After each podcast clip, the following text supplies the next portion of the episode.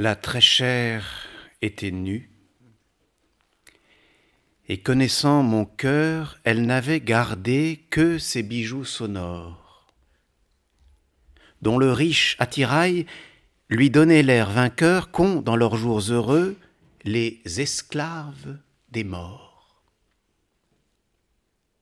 Quand il jette en dansant son bruit vif et moqueur, ce monde rayonnant de métal et de pierre, me ravit en extase. Et j'aime à la fureur les choses où le son se mêle à la lumière. Elle était donc couchée et se laissait aimer.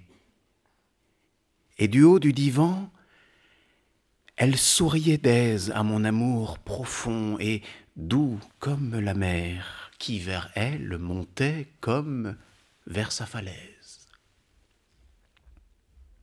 Les yeux, fixés sur moi comme un tigre dompté, d'un air vague et rêveur, elle essayait des poses, et la candeur unie à la lubricité lui donnait un charme neuf à ses métamorphoses. Et son bras et sa jambe, et sa cuisse et ses reins poli comme de l'huile, onduleux comme un cygne, passait devant mes yeux clairvoyants et sereins.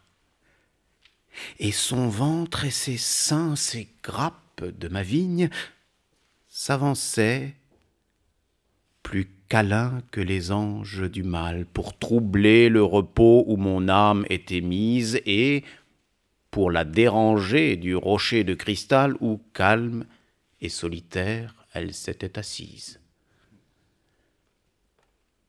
Je croyais voir unies par un nouveau dessin les hanches de l'Antiope au buste d'un imberbe, tant sa taille faisait ressortir son bassin. Sur ce teint fauve et brun, le phare était superbe. Et la lampe s'étant résigné à mourir, comme le foyer seul illuminait la chambre, chaque fois qu'il poussait un flamboyant soupir, il inondait de sang cette peau couleur d'encre.